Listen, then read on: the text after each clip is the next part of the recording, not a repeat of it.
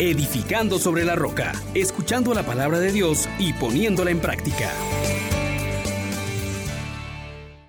Paz y alegría, mis queridos hermanos. En este día damos gracias a Dios por la grandiosa obra realizada a través de la Virgen María en su manifestación en Guadalupe, emperatriz de América. Que ella nos guíe en este día para encontrarnos con aquel que se hace cercano, con el Dios que se encarna, con el Dios que nos mueve a el amor al Padre y al amor entre nosotros. Escuchamos la lectura del profeta Isaías, capítulo 7, versículo del 10 al 14, capítulo 8, versículo 10 el Señor volvió a hablar a Ahaz y le dijo, pide un signo al Señor tu Dios en lo hondo del abismo o en lo alto del cielo. Respondió Ahaz, no lo pido, no quiero tentar al Señor. Entonces dijo Isaías, escucha, casa de David no os basta cansar a los hombres, que cansáis incluso a mi Dios. Pues el Señor por su cuenta os dará un signo. Mirad, la Virgen está encinta y da a luz un hijo, y le pondrá por nombre Emmanuel, porque está Dios con nosotros. Palabra de Dios. Te alabamos, Señor. Hermanos, hermanas, al celebrar a la Virgen de Guadalupe, a la Virgen María, que se manifiesta en el inicio de la evangelización en América, nos encontramos con un tesoro riquísimo, abundante. Esa mujer vestida de sol con la luna bajo sus pies, coronada de estrellas, vestida con el manto del cielo, hoy sigue hablándonos, como bien decía el Papa San Pablo VI. Deseamos unir hoy, amadísimos hermanos, nuestra voz a ese himno de hijos, de hermanos, que tanto la América entera canta. Y es que la devoción a nuestra Madre, a la Madre de Dios, a la Virgen Santísima de Guadalupe debe ser para todos nosotros un constante y particular llamado de exigencia de auténtica renovación cristiana. Ella, coronada, espera de nosotros una verdadera corona que no es tanto material, sino la preciosa corona espiritual, formada por un profundo amor a Cristo y por un sincero amor a todos los hombres. Los dos mandamientos que resumen el mensaje evangélico. La misma Virgen Santísima con su ejemplo nos guía en estos dos caminos. En primer lugar, nos pide que hagamos de Cristo el centro y la cumbre de toda nuestra vida cristiana.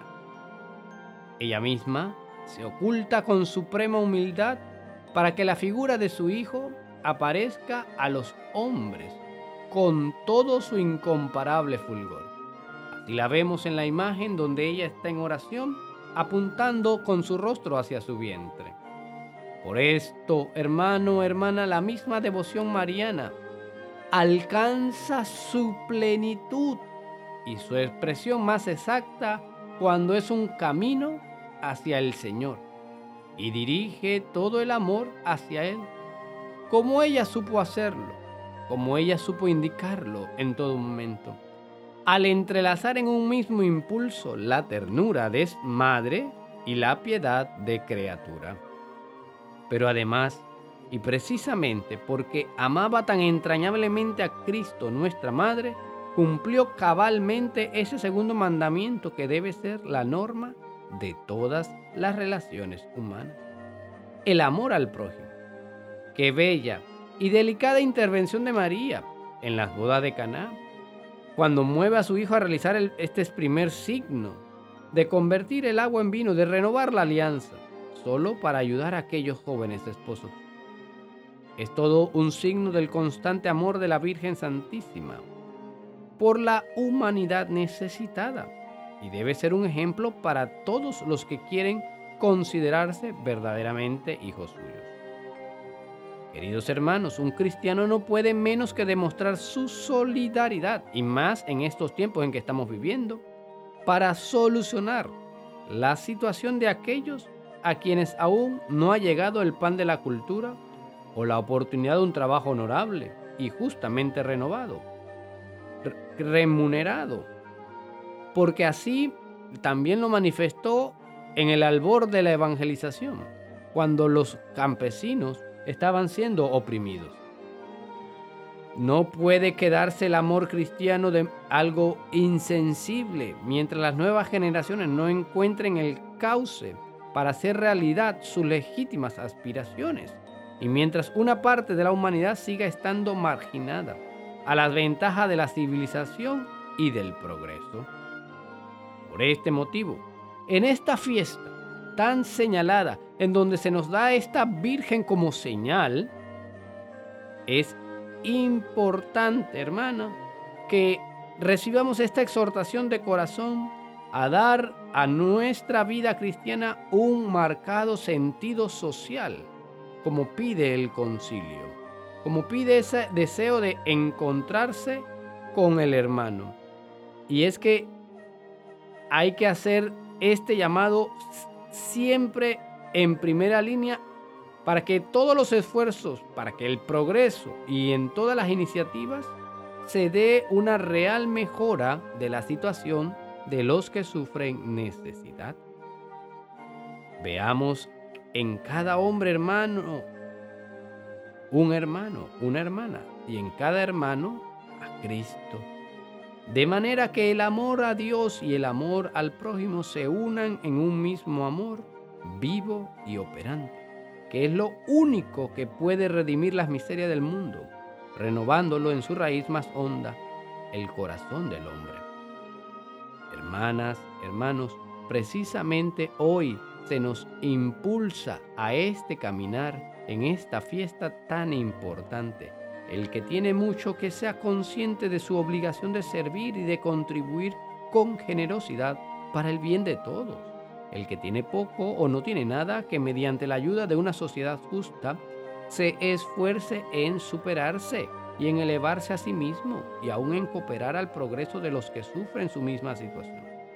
Y todos sintamos el deber de unirnos fraternalmente para ayudar a forjar ese mundo nuevo que anhela la humanidad. Esto es lo que hoy nos pide la Virgen de Guadalupe. Es esa señal que Dios ha puesto. Una Virgen encinta y dando a luz.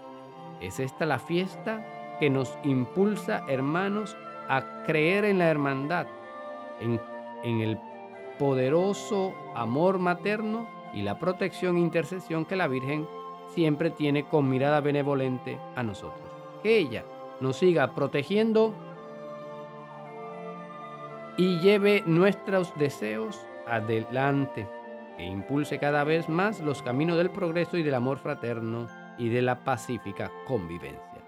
Amén, amén, amén. Bendiciones para todos.